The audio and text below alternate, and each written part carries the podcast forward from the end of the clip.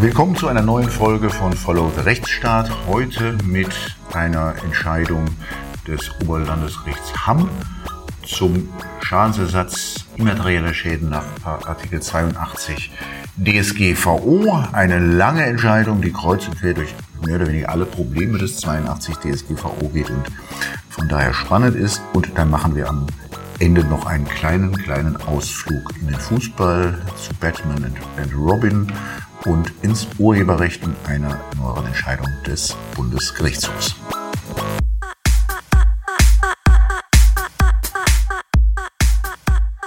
Wir wollen uns über einen Fall unterhalten, den das Oberlandesgericht Hamm kürzlich zu entscheiden hatte. Ein Fall, der immerhin zu einer 26-seitigen Begründung des Urteils des OLG Hamm führte, einschließlich einer Zulassung der Revision. Und es geht einmal kreuz und quer durch den Artikel 82 DSGVO, also den Schadensersatz nach dem europäischen Datenschutzrecht. Es ist geradezu ein Schulfall, ähm, was man alles für Fragen stellen kann beim 82 DSGVO. Entscheidung stammt vom, ist also noch ganz frisch, stammt vom 20. Januar 2023. Ja, beklagt ist offensichtlich die Stadt Essen, also jedenfalls eine kommunale Hoheitsträger. Und es ging um ein Impfzentrum, das die Stadt Essen betrieb. Was war da passiert, Max? Ja, also die haben dieses Impfzentrum betrieben und hatten dann aufgrund veränderter Öffnungszeiten das Problem, dass plötzlich Termine von ungefähr 1200 Bürgern verschoben werden mussten. Und darüber hat man dann diese Bürger auch mit einer Mail informieren wollen. Und dann gab es ein Hin und Her beim Versenden dieser Mail und beim Informieren dieser Bürger über ihre Terminverschiebungen, weil das äh, beim ersten Versuch nicht funktioniert hat. Und das war ganz kompliziert, was die alle gemacht haben. Haben sie es jemandem weitergesendet, einem anderen Mitarbeiter, der sollte das dann übernehmen. Und der hat das dann auch übernommen. Dann hat das E-Mail-technische jedenfalls funktioniert, der Text und alles stand und die Adressaten fischte man aus so einer Excel-Tabelle raus. Problematisch war dann nur, dass der gleiche Mitarbeiter diese Mail versandt an diese 1200 Bürger, hat aber vergessen, die ursprüngliche Excel-Tabelle mit all diesen Daten, all diesen Patientendaten aus dem Anhang rauszunehmen. Und diese Excel-Tabelle enthielt halt eben ähm, personenbezogene Daten, also ganz klassisch eben der Name der Patienten, Geburtsdatum, ähm, den Impfstatus, ob erste oder zweite Impfung verabreicht worden ist und gegebenenfalls sogar noch andere Dinge wie eben Telefonnummer und E-Mail-Adressen und das eben von all diesen Patienten, so dass jeder einzelne, der diese Mail erhielt, eben die Daten all der anderen Adressaten derselben Mail eben in dieser Tabelle auslesen konnte. Und äh, das war halt ein Versehen. Man hat noch geschafft, in 500 E-Mails die zurückzurufen. Wie das funktioniert hat, verstehe ich technisch nicht, muss ich aber auch nicht. Jedenfalls haben 700 Bürger dann diese Mail samt Tabelle im Anhang erhalten. Und dann hat sich da jemand beschwert. Und ähm, äh, ja, also einer, einer von den denjenigen, deren Daten dort in dieser Excel-Tabelle war, ist dann zum Landgericht Essen gegangen und hat vom Landgericht Essen in erster Instanz 100 Euro Schadensersatz, also Ersatz immateriellen Schadens war, ist das dann natürlich, weil materieller Schaden stand dort nicht im Raum, mhm. ähm, hatte also 100 Euro Schmerzensgeld zugesprochen bekommen. Und das, obwohl er wohlgemerkt 20.000 beantragt hat. Das ist schon ein witziger okay, Unterschied. 20.000 waren beantragt sogar, ja. ähm, und gegen diese Entscheidung des Landgerichts Essen zogen dann sowohl der Kläger als auch die beklagte Stadt dann in die Berufung und die Entscheidung jetzt aus dem Januar 2023 ist eine Entscheidung über die Berufungen, die beide Seiten dort eingelegt haben. Äh, und um das Ergebnis gleich vorwegzunehmen, das OLG Hamm hat sich weder von den Klägern noch von den Beklagten überzeugen lassen, sondern sagt dann in dieser langen Entscheidung im Ergebnis, dass das Landgericht Essen das schon völlig richtig entschieden habe mit den 100 Euro. Mhm. Ähm, dann geht es einmal durch den gesamten Artikel 82 DSGVO durch. Die erste Voraussetzung, die Artikel 82 DSGVO natürlich hat, ist erstmal der Datenschutzverstoß. Ähm, was sagt das OLG Hamm dazu? Datenschutzverstoß? Liegt vor in mehrfacher Hinsicht, nämlich zum einen, weil die Daten an diese anderen 699 Adressaten der Mails geraten sind, aber zum anderen auch, weil wohl der Kläger hier geltend macht, dass er eine Phishing-Mail äh, erhielt von einer sogenannten Europäischen Zentrale für Verbraucherschutz. natürlich fake, offensichtlich. Und die informieren ihn über eine Entschädigung bei einem solchen Datenschutzverstoß. Und die macht er hier auch streitgegenständig und will damit beweisen, dass es ja schon zu einem weitergehenden Schaden noch gekommen ist. Und mhm. auch das ähm, war dann streitgegenständig und hat das OLG Hamm auch angenommen als ähm, schadensbegründend, dass er diese Mail erhalten hat. Der kleine Einwand, das ist aber nicht der Datenschutzverstoß. Der Datenschutzverstoß, so. das ist ja, das sind ja, ja, zunächst mal, das ist natürlich für diese ähm, Datenübermittlung, die es ja mhm, ist, mhm. dass es dafür an einer Rechtsgrundlage fehlt, damit Verstoß gegen das Rechtmäßigkeitsgebot, Artikel mhm. 5 1 Buchstabe A beziehungsweise gegen Artikel 6 DSGVO, der ja auch verlangt, dass eine der sechs Alternativen dort vorliegen, die hier natürlich mhm. offensichtlich mhm. nicht vorgelegen haben.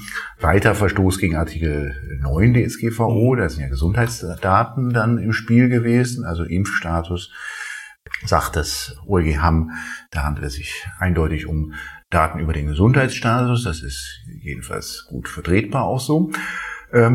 Und dann lässt das Gericht offen, ob er noch einen Verstoß gegen Artikel 32 DSGVO, technisch-organisatorische Maßnahmen vorliegt. Das brauchte man dann ja nicht mehr zwingend, da hier da ja nichts daran zu deuteln war, dass es auf jeden Fall ein, dass auf jeden ja. Fall ein Datenschutzverstoß hier vorgelegen hat. Mhm. Also bevor wir zur Frage des Schadens kommen, vielleicht nochmal ganz mhm. kurz auch die gestreift 82 Absatz 3 wird dann geprüft. Das wird man halt auch immer prüfen müssen, wenn man den 82 hat. Das ist die Exkulpation. Also das ist ja eine Artikel 82 DSGVO ist eine Haftung, bei der das Verschulden vermutet wird, aber eben widerleglich. Der Verantwortliche bzw. Auftragsverarbeiter kann sich damit entlasten, dass er nachweist, dass ihn an dem Datenschutzverstoß keinen Verschulden trifft. Das, einen solchen Nachweis konnte hier die Stadt Essen nicht führen. Das wird sehr schnell dort auch abgehakt, dann wird geprüft, sehr schulmäßig, 276 BGB, da sagt das, also beziehungsweise 278 BGB,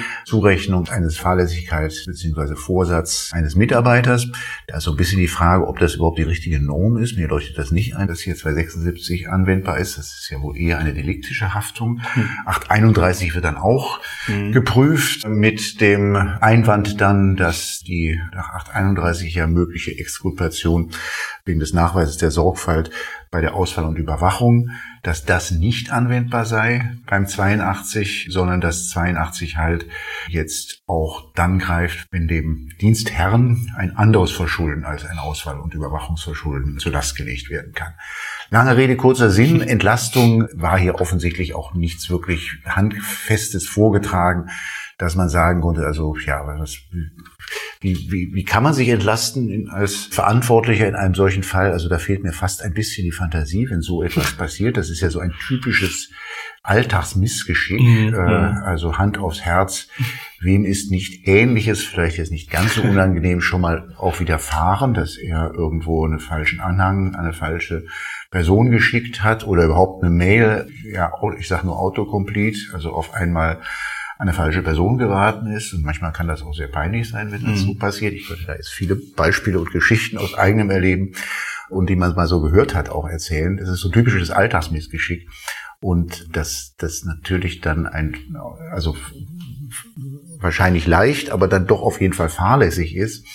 Und dass die Fahrlässigkeit dann wiederum eines Mitarbeiters nach 82 Absatz 3 auch dann dem äh, Verantwortlichen zuzurechnen ist, da gibt es wohl wenig dran zu deuteln. Aber nichtsdestotrotz, das Gericht hat hier in lobenswerter, wie ich finde, Sorgfalt all dies geprüft, auch geprüft, ob hier möglicherweise 839 ähm, Amtshaftung anwendbar sei. Dies dann aber verneint, weil der 82 jetzt sicherlich keinen Fall der Amtshaftung, keinen Fall der Amtshaftung darstellt. Ja, und dann kommt halt der zweite Teil, wo du gerade schon ein bisschen vorgeprägt warst, nämlich die Frage, ist denn, gibt es denn hier eigentlich überhaupt einen immateriellen Schaden? Mhm. Und vielleicht auch da gleich eins abzuschichten. Wir haben eigentlich wie einen roten Faden durch die Rechtsprechung der deutschen Gerichte einhellig und auch, glaube ich, von niemandem äh, in Frage gestellt, auch in den Kommentaren, dass es keiner schwerwiegenden Persönlichkeitsrechtsverletzung bedarf, um auch ein Schmerzensgeld nach Artikel 82 DSGVO geltend zu machen, also Ersatz immateriellen Schadens. Diese Frage stellt sich deshalb, weil das halt das jahrzehntelange Filterkriterium immer ist für Schmerzensgeld bei Persönlichkeitsrechtsverletzungen nach 823 BGB. Ähm, da sind, ist das deutsche Recht ja immer sehr streng gewesen damit mit den und, und hat es den Klägern und Betroffenen nicht so leicht gemacht, jetzt hier also neben dem Ersatz von wirtschaftlichen Schäden dann auch noch Schmerzensgeld geltend zu machen. Da ist man sich aber völlig einig, dass diese Anforderungen, das ist also äh, immaterielle Schadensersatz nur bei schwerwiegenden Persönlichkeitsverletzungen, dass es den nach 82 DSGVO nicht gibt. Ähm, das erstmal abgeschichtet und wie lässt sich hier denn im Übrigen überhaupt ein Schaden begründen oder wie hat denn hier überhaupt der Kläger einen Schaden, einen immateriellen Schaden begründet? Mhm. Ja, genau. Also wie ich ja schon vorweggegriffen habe, ist hier zum einen mal natürlich diskutiert die Frage des, äh, des sogenannten unguten Gefühls, was bei jemandem aufkommt, dessen Daten quasi für ihn auf unkontrollierbare und unüberschaubare Weise auch an Dritte weitergegeben worden ist das ja irgendwie nachvollziehbar ist, mhm. aber das ist die eine ähm, Idee, die man hier hat und ähm, die diskutiert wird und die andere eben, dass als Folge dieser Weitergabe der Daten vermutet wird, dass diese E-Mail, von der ich erzählte vorhin, die der Kläger hier erhielt mit ne, in dieser Form des Phishings nach nach seinen weiteren Daten, dass das auch eine Folge dieses mhm. Datenschutzverstoßes ist und insofern auch ein Schaden und ein immaterieller Schaden vor allem ähm, dadurch begründet ist. Wobei das Gericht dann an späterer Stelle sagt, ja, es glaubt schon, dass die, dass der, die Mail, die da, die, die, die es da immer ging, die dann später von dem der Kläger erhalten hat, dass mhm. das möglicherweise darauf beruft, mhm. dass die E-Mail-Adresse halt in falsche Hände geraten ist. Aber das mit dem Phishing davon, dass das eine Phishing-Mail sein, das ist eigentlich erwiesen. Also mhm. auch wieder mhm. jetzt kein ganz, keine ganz gravierende Geschichte. Beim Phishing wäre man ja schon fast nah dran an auch einem wirtschaftlich messbaren Schaden. Nicht? Ja. Äh, das äh, ist ja das, worum es demjenigen geht, der dort eine Phishing-Mail versendet. Ja, es gibt mhm. immer diese typischen Formulierungen, die findet man dann auch, die mittlerweile wiederkehrend, man erkennt sie immer wieder, Ärger und dann immer wieder das Wort Kontrollverlust. Mhm. Also wenn Daten in falsche Hände geraten, dann ist das natürlich, kann man das immer als Kontrollverlust bezeichnen. Warum Kontrollverlust jetzt aber dann einen ersatzfähigen Schaden darstellt, ist jetzt jedenfalls erstmal begründungsbedürftig. Kontrollverlust unterscheidet sich, du hast es auch eigentlich schon gesagt, äh, Kontrollverlust unterscheidet sich eigentlich auch nicht dann von so Aspekten, die auch immer wieder ins Feld geführt werden, wie ein ungutes Gefühl. Mhm. Ja, das liest man auch immer wieder. Äh, das ist im Prinzip dann auch nicht voneinander zu unterscheiden, weil warum soll Kontrollverlust als solches denn überhaupt für, einen Schadensersatz äh, von Bedeutung sein, doch wohl nur deshalb, weil er dann halt typischerweise auch mit einem unguten Gefühl verbunden mhm. ist. Denn beides impliziert ja, dass eigentlich, also außer, dass man sich vor irgendwas gefürchtet hat und irgendwas Sorgen gemacht hat, dass eigentlich ansonsten nichts passiert ist oder anders gesagt, dass eigentlich die Sorgen, die man sich gemacht haben, sich dann nicht als berecht oder nicht bewahrheitet haben. Mhm. Nicht? Und da gibt es dann halt hier die Frage, die in den Kommentaren äh, Rechtsprechung auch diskutiert werden, unter dem Gesichtspunkt Bagatellschäden. Mhm. Also reicht das denn eigentlich schon aus, dass man ein schlechtes Gefühl hat, weil Daten irgendwo hingekommen sind, wo man nicht so richtig wer das weiß, wer das ist, der diese mhm. Daten bekommen hat. Was sagt das OLG-Hamm dann zu dieser spannenden Frage? Das ähm, weist auch darauf hin, dass das umstritten ist dass es da unterschiedliche Lager und, und Ideen von gibt und definiert hier ganz viel, was denn Schaden überhaupt ist im Sinne von 82 und dass der autonom, weil eben europarechtlich auszulegen sei, argumentiert ganz, ganz viel mit Erwägungsgründen und überhaupt und schließt sich aber letztlich der Meinung an, so wie ich das verstehe, dass eben dieses ungute Gefühl hier, dieser, dieser Gefühlsschaden auch oder ungutes Gefühl der Ungewissheit, ob zum Beispiel die Daten bekannt geworden sind, ähm, dass das eben genügt, damit ein immaterieller Schaden als erlitten anzusehen ist. Ja, nicht? Dann kommen, es gibt so ein paar Begründungsmuster, die dann immer wieder kommen, dass das das Erwägungsgrund 146, mhm. der dafür spreche, dass der Schadensbegriff ein sehr weiter sei. Dann gibt's immer das auch natürlich sich schon ans Beliebige grenzende, die, die, die generalpräventive mhm. Wirkung, ja, die spreche auch dafür, also das, die abschreckende Wirkung äh, mit anderen Worten. Mhm. Dann gibt es immer auch die immer wiederkehrende Formulierung des hohen Schutzniveaus der DSGVO. Letztlich sind das alles Floskeln, aus denen man ja, wenn man das will, eigentlich beliebiges ableiten kann und so ganz scharf und überzeugend wird das nicht und vor allen Dingen provoziert es die Frage, wo ist denn eigentlich die Grenze? Ja. Also wo hört es denn eigentlich auf? Nicht? Richtig, genau. Ja. Zumal also ungutes mhm. Gefühl überhaupt zu definieren, zu determinieren im, im Kläger, mhm. im, im Betroffenen, das ist ja auch überaus schwierig. Mhm. Also ist ja extrem subjektiv, logischerweise schon. Genau, natürlich. Also nicht zu vergessen der Effettutil, der taucht auch mhm. überall auf. Also das ist der Grundsatz im Oberrecht, dass man den oberrechtlichen Vorstellungen mit Auswirkung äh, zukommen lassen äh, müsse das, jetzt sage ich was ganz Böses, das ist, macht mir immer, wenn ich das lese, denke ich immer, also das ist sowas, das ist so Europarecht für Anfänger, ähm, äh, weil man das, also das ist auch so eine Floskel, die irgendwie immer passt, ja, mit der man eigentlich auch beliebiges begründen kann, ohne jetzt wirklich im Europarecht sattelfest zu sein. äh, ähm, äh, ähm, ja, also das sind so, das ist so, auch all dieses finde, also ich will jetzt gar nicht diese Entscheidung in der Weise kritisieren, wie das jetzt vielleicht rüberkommt.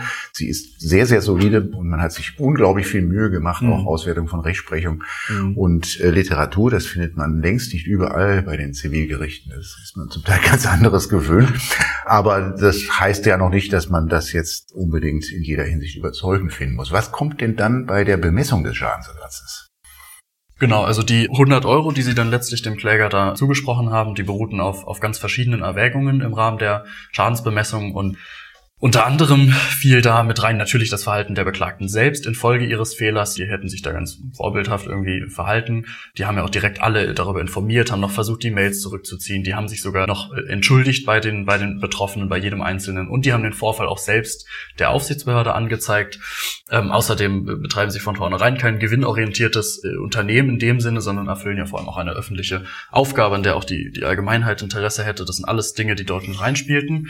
Und ähm, ganz witzig finde ich, einen kleinen Nebenfakt des ganzen Sachverhalts ist eigentlich, dass der Kläger auch in seinem, in, in seinem Klageantrag sozusagen zur Begründung seines Anspruchs mit angeführt hat, dass ja durch die Veröffentlichung der Daten er auch sozusagen um seine weitergehende Sicherheit, persönliche Sicherheit sozusagen fürchte, weil ja es mittlerweile auch militant agierende Gegner der Corona-Impfungen und Maßnahmen gäbe.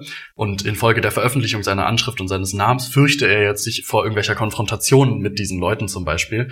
Und da hat aber dann die Beklagte eben völlig zu Recht und nach guter Recherche wohl eingewandt, dass er selbst eigentlich sich auf Facebook schon positioniert hat, sozusagen pro Impfung wenn man es mal so sagen möchte. Also hat halt selbst sozusagen seinen Impfstatus da veröffentlicht, hat sogar noch ähm, posiert und hat geschrieben, ja, jetzt bin ich geboostert und so weiter. Das heißt, diese Furcht ist konstruiert und das hat das OLG haben auch relativ schnell dann auch äh, darauf hingewiesen, dass das äh, sozusagen rein hypothetisch sei, auch mit diesen militanten Impfgegnern. Daraus erwüchse keine richtige Gefahr.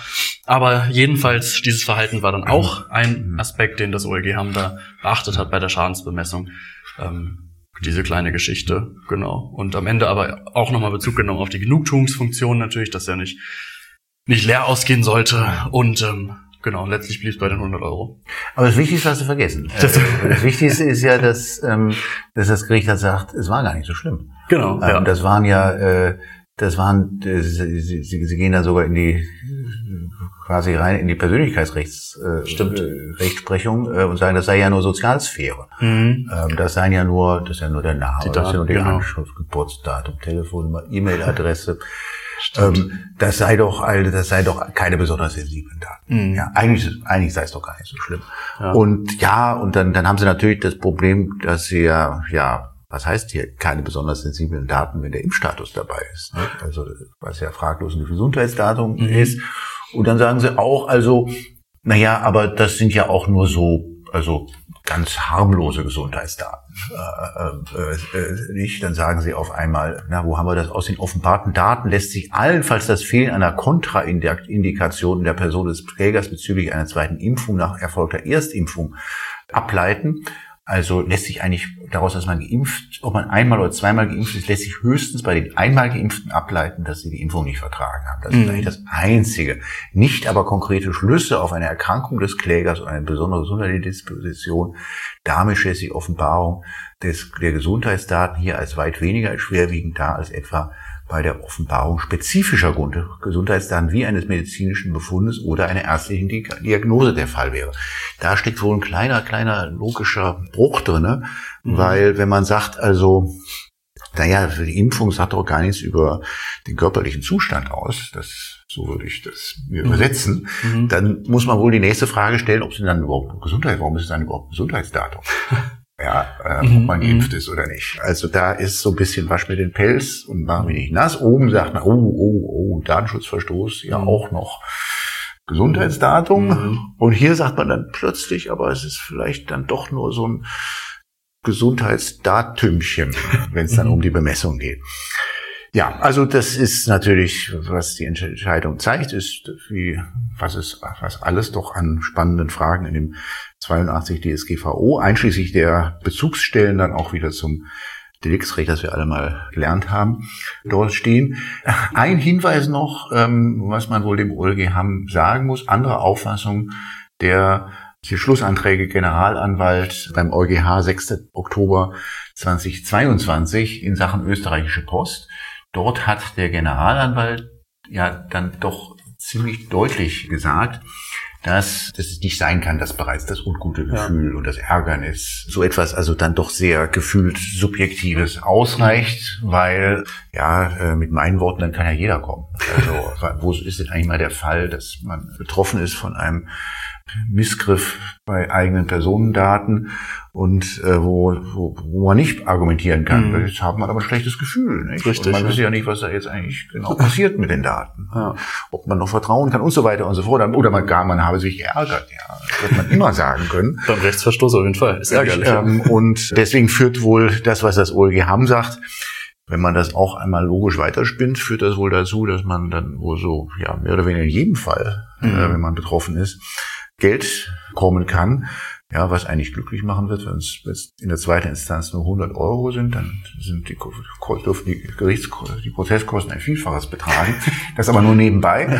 Aber das ist halt dann, dann, dann, dann, dann dann gäbe dann wird es bedeuten, in jedem, äh, es gibt immer bei einem Datenschutzverstoß dann einen äh, Schmerzensgeldsanspruch des Betroffenen. Das überzeugt den Generalanwalt nicht und der Generalanwalt sagt doch, also man muss hier schon zwischen Bagatellfällen, wo es wirklich nur wo es wirklich keine wirklich spürbaren Folgen für die Betroffenen unterscheiden und Fällen, in denen ähm, die dann schon gravierender sein. Ja. Also die es ist ja, es gäbe eine Bagatellgrenze. Mehr sagt es, mehr sagt der Generalanwalt nicht. Äh, EuGH wird dann wohl noch dieses Jahr auch über diesen Fall entscheiden. Das wird wohl ganz äh, weichenstellend sein, auch für die für die künftige Auslegung des 82 DSGVO.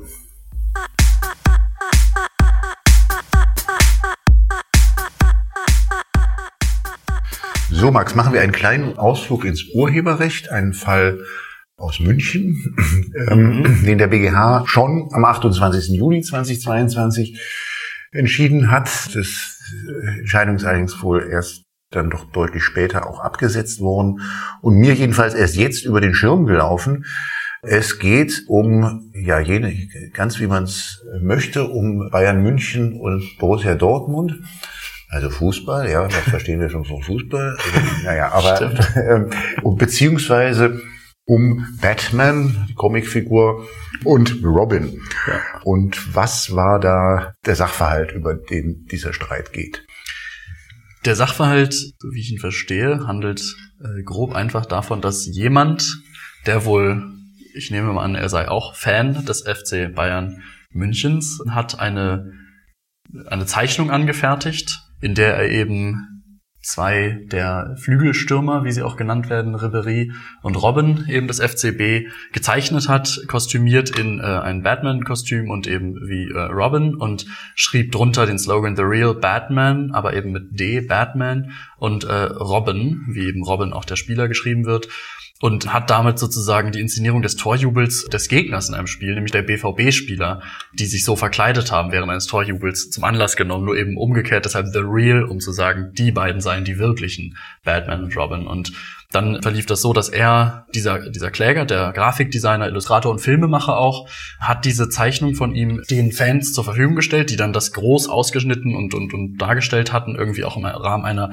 hier auch genannten Choreografie. Das heißt also in dem Fanblog hatten die diese Zeichnung sozusagen hochgehalten. Unten sah man auch den Slogan und haben das ganz groß inszeniert während eines FC Bayern Spiels. Soweit so gut. Das durften sie, weil er hat es extra dazu zur Verfügung gestellt. Kam aber dann im Jahr 2015 ähm, mit dem mit der Beklagten, also mit dem FCB, in Kontakt und hatte gefragt, ob man diese Zeichnung nicht gemeinsam vermarkten wolle. Dazu kam es dann irgendwie nicht. Die Gründe sind hier nicht näher beschrieben. Ähm, allerdings vier Jahre später ungefähr, 2019, begann dann die Beklagte diese Zeichnung, nicht genau diese Zeichnung, aber eine sehr, sehr ähnliche Zeichnung in ihrem Merchandise-Shop als Merchandise-Artikel anzubieten. Nämlich auch die beiden hier ähm, verkleidet als Batman und, und, Robin und dann steht eben drunter derselbe Slogan, aber schon äh, wesentlich anders. Also es ist auch irgendwie eine andere Kostümierung, anderer Hintergrund. Es ist anders, aber ich sag mal so, die, es ist sehr vergleichbar und es, es ist eine starke Nähe sozusagen, eine wesentliche zu dieser Zeichnung des Klägers. Und dann hat der Kläger eben gesagt, da sehe ich hier meine Urheberrechte verletzt und hat darauf die Beklagte eben in Anspruch nehmen wollen. Und beklagt ist, das muss man sich nochmal kurz über Zunge sehen lassen, FC genau, Bayern. Richtig, genau, ja. Äh, also FC Bayern wird da ja, äh, wenn man so will, zur Kasse gebeten, mhm. mit dem, mit der Begründung, das ist doch, das ist, sind hier meine Urheberrechte, die verletzt sind an dieser, an dieser Karikatur. Gewonnen äh, hat der Kläger erstmal beim Landgericht und Berufungsgericht OEG München hat das Urteil dann umgedreht und hat gesagt, nee, also Berufung wird stattgegeben und Klage wird abgewiesen. Und dann geht's mit der Nichtzulassungsbeschwerde, denn Revision war nicht zugelassen, geht's zum BGH und ja, und das ist fast schon dann Bingo, Sechser im Lotto, weil so häufig kommt es nicht vor.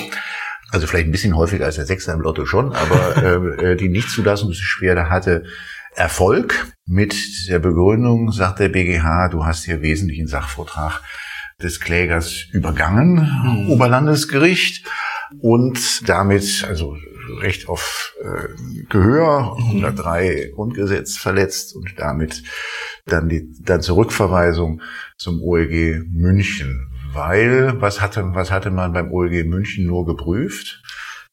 Ähm, nur die beiden jeweiligen Dinge für sich geprüft, also vor allem den Slogan und, und halt das Bild eben, ja, wenn man so will, isoliert voneinander äh, geprüft und eben aber nicht prüft, ob und inwieweit dieser, diesen Werk als, als Gesamtkomposition in der Gesamtschau, wie man sie auch betrachten muss, Werkqualität und insofern auch ein urheberrechtlicher Schutz zukommt. Das hat man wohl einfach, ist man übergangen, obwohl, und darauf weist der BGH hin, der Kläger das darüber Ausführungen getätigt hat in seinen Klageanträgen.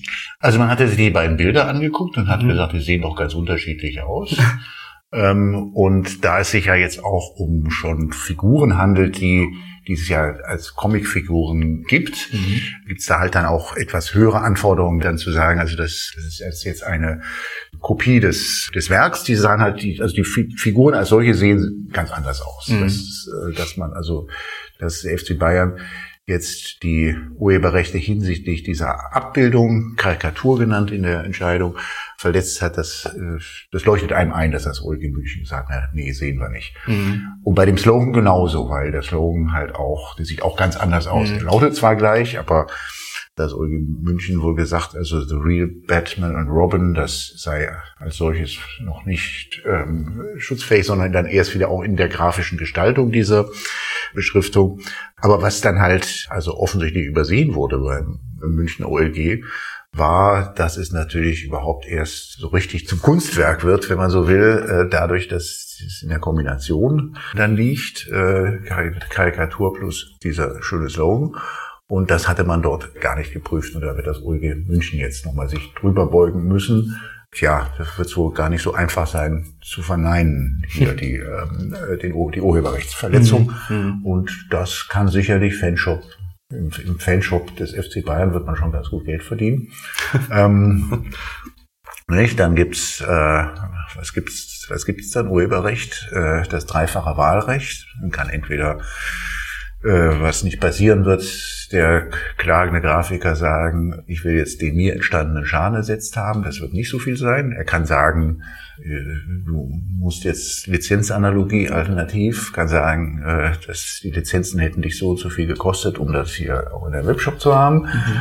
Da wird es schon interessanter und wahrscheinlich am interessantesten wird es dann mit der Abschöpfung, dass nämlich der auch nach diesem dreifachen Wahlrecht nach 97 Urhebergesetz der Kläger hier auch verlangen kann, dass er das erhält, was der FC Bayern in seinem Fanshop hier an Kasse gemacht hat äh, mhm. äh, damit. Ja.